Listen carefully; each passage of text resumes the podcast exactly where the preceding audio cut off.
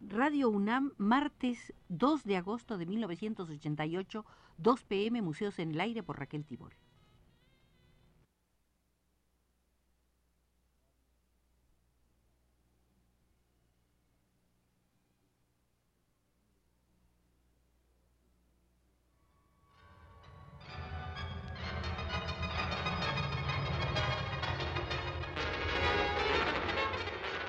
Radio UNAM presenta Museos en el Aire. Un programa a cargo de Raquel Tibol, quien queda con ustedes. Hoy por segunda vez entraremos al Museo de las Exposiciones Internacionales para ver en lo particular las exposiciones internacionales celebradas en París. Por cierto, veremos solo alguna de ellas de finales del siglo XIX y principios del siglo XX. Nos guiará en esta visita la experta española Josefina Alix Trueba.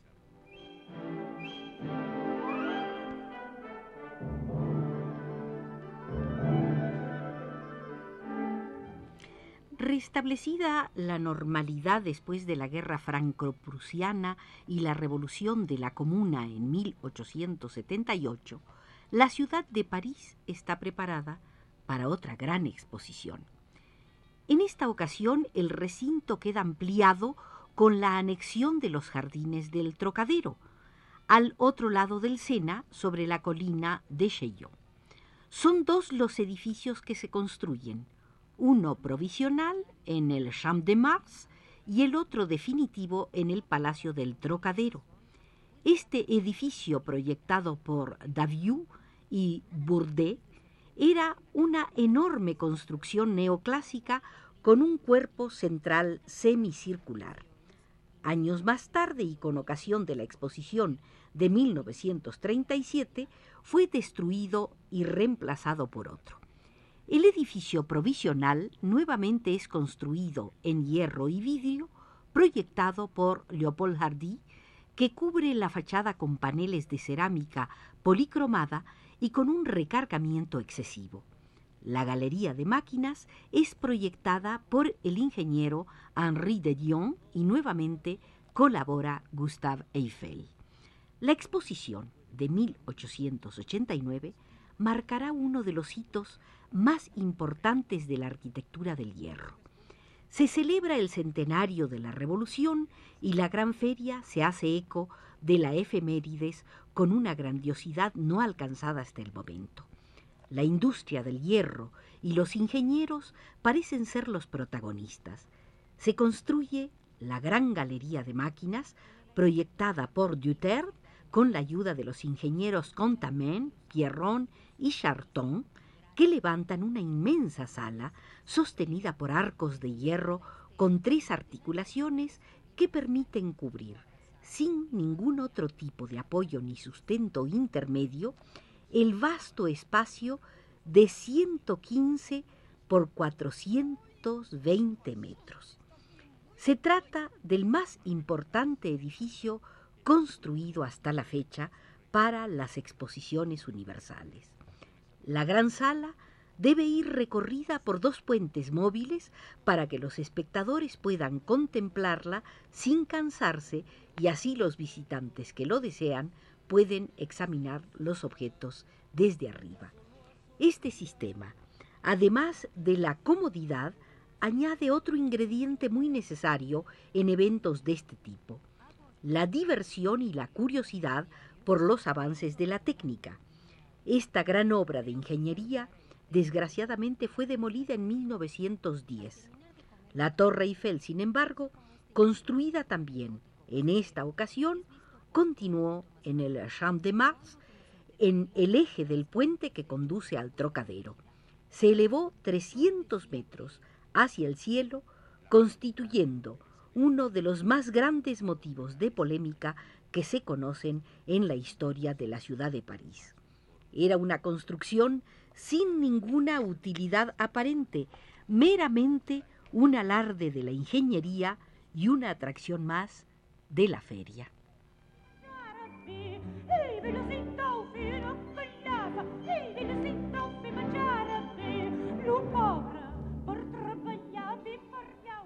Fueron innumerables las críticas, las caricaturas, las polémicas y todo lo que decir se pueda.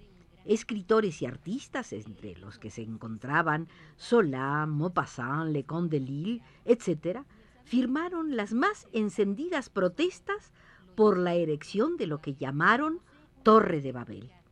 Otros auguraron que semejante ingenio estaba condenado a derrumbarse, sin embargo, una vez finalizada, muchas opiniones antes contrarias se volvieron favorables. De cualquier manera, y pese a que la estética de la torre era susceptible de opiniones, un hecho prevaleció por encima de todo, y es el cambio sufrido por la fisonomía de la ciudad, pues la enorme altura de la misma torre la hace visible desde puntos muy diversos y distantes, dotando por lo tanto a la ciudad de París entera de un nuevo elemento en su paisaje. Fue esta la más importante exposición del siglo XIX, pues la siguiente, la de 1900, parecía más bien abrir un nuevo siglo que cerrar el anterior. El interés de la muestra de 1900 radica en varios aspectos. Uno de los más importantes es que se trata de la última de las exposiciones universales.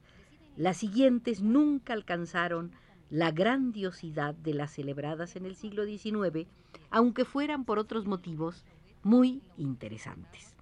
Por otra parte, vemos aquí cómo empiezan a brillar en este tipo de manifestaciones las creaciones de las nacientes vanguardias artísticas, es decir, veremos a partir de ahora serios intentos por introducir en este tipo de certámenes oficiales las nuevas corrientes artísticas que hasta entonces habían brillado por su ausencia. En cuanto al recinto de la exposición, se amplió para esta ocasión en casi el doble de lo que había sido hasta el momento, delimitando nuevas zonas de exhibición. A ambas márgenes del Sena que serán ya una constante en las exposiciones de París y configuran un nuevo aspecto urbanístico de la zona.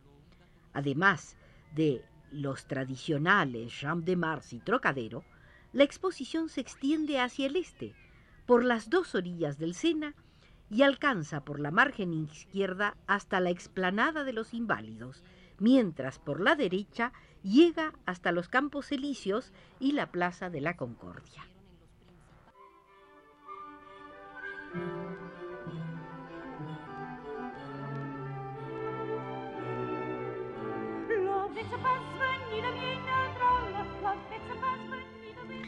La exposición de 1900 constituirá la síntesis, determinará la filosofía del siglo XIX. Efectivamente, esta frase iba a ser premonitoria del resultado final de la exposición de 1900.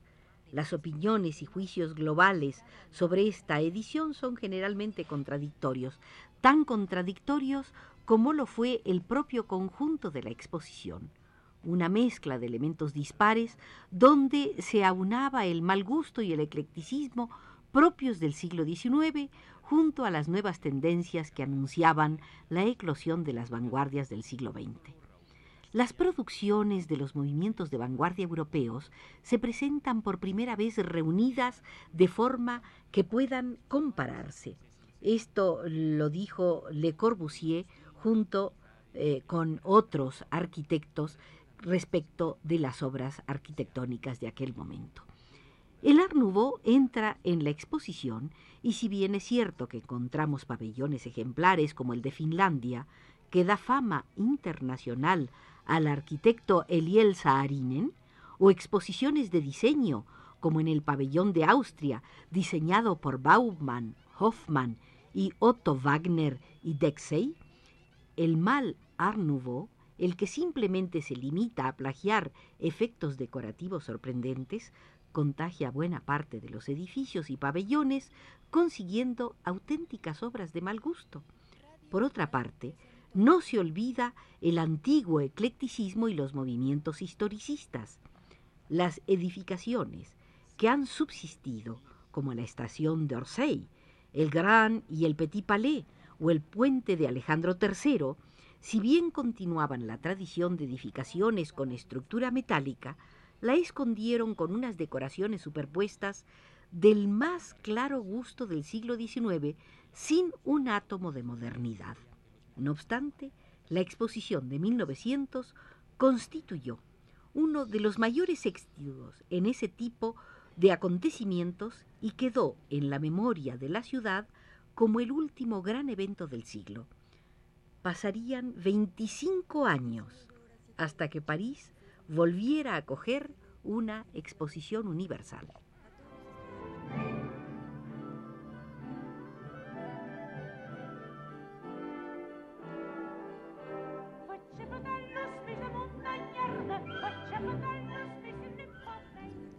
Hasta 1925 se suceden varias exposiciones, dos en Estados Unidos, en San Luis en 1904 y en San Francisco en 1915 y otras en Europa. La de Lieja de 1905, la de Milán de 1906, la de Bruselas de 1910. Las exposiciones americanas se realizan con grandes despliegues de medios. Las europeas, sin embargo, habían perdido parte de su magnificencia.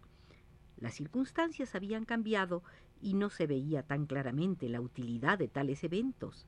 Las exposiciones iban cambiando de signo y lejos ya de las grandes muestras industriales, se tendía a muestras más reducidas que hicieran mayor hincapié en aspectos parciales en lugar de englobar a todas las actividades de la vida moderna. Por otra parte, la Primera Guerra Mundial y sus posteriores secuelas habrían de marcar un obligado paréntesis en la cadencia de las exposiciones. La exposición de 1925 en París fue la primera en realizarse tras la guerra y marca un nuevo camino a seguir. A partir de entonces asistiremos a un nuevo tipo de exposición de carácter más limitado en la que se tiende a un tema genérico. En este caso fue Exposición Internacional de Artes Decorativas e Industriales Modernas. El recinto se ha reducido considerablemente, no se utiliza el campo Marte ni el trocadero, quedando limitada a la zona comprendida entre la plaza de Alma y la Concordia, abarca el Parque de los Campos Elíseos y la explanada de los Inválidos. En esta ocasión, el edificio central es el antiguo Gran Palais, abandonándose la práctica de construir un gran edificio central para dar una importancia mayor a los pabellones parciales, así como a los pabellones extranjeros. Pese a que en conjunto los poderes oficiales son los que siguen dominando y la arquitectura del mal gusto se enseñorea de la exposición, significando el triunfo del Art Deco en su versión más oficialista. No cabe duda de que la exposición de 1925 marca un hito en la aparición de corrientes de vanguardia. Son pocas las cosas a salvar en esta feria, pero su gran calidad las avala por sí misma. En principio, veremos cómo Le Corbusier, pese a todas las dificultades que se le imponen, logra construir su pabellón del Esprit Nouveau. La construcción del pabellón del Esprit Nouveau fue una verdadera epopeya. Ni dinero, ni terrenos y prohibición por parte de la dirección de la exposición de llevar a cabo el programa marcado. El programa era negar el arte decorativo. Este pabellón marcaba un hito en las exposiciones universales. Mostraba simplemente una unidad de vivienda moderna en la que se daba prioridad al diseño arquitectónico, mobiliario, etc. En el interior aparecían pinturas de Leger y del propio Le Corbusier y en el exterior escultura de Jacques Lifshitz.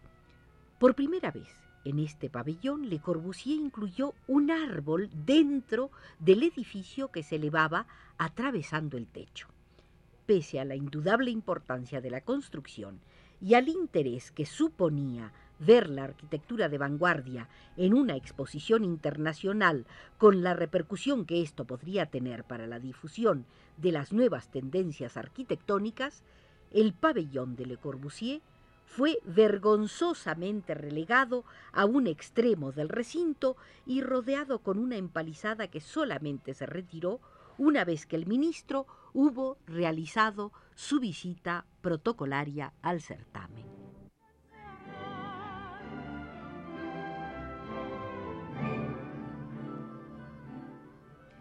Terminamos así la segunda visita al Museo de las Exposiciones Universales. Hoy nos hemos ocupado de algunas exposiciones en la ciudad de París. Fue nuestra guía la experta española Josefina Alix Trueba y nos condujo desde los controles a Belardo Aguirre.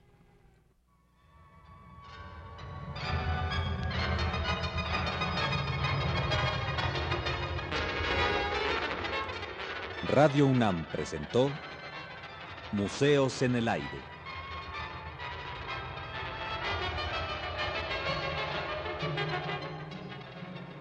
Un programa de Raquel Tibol.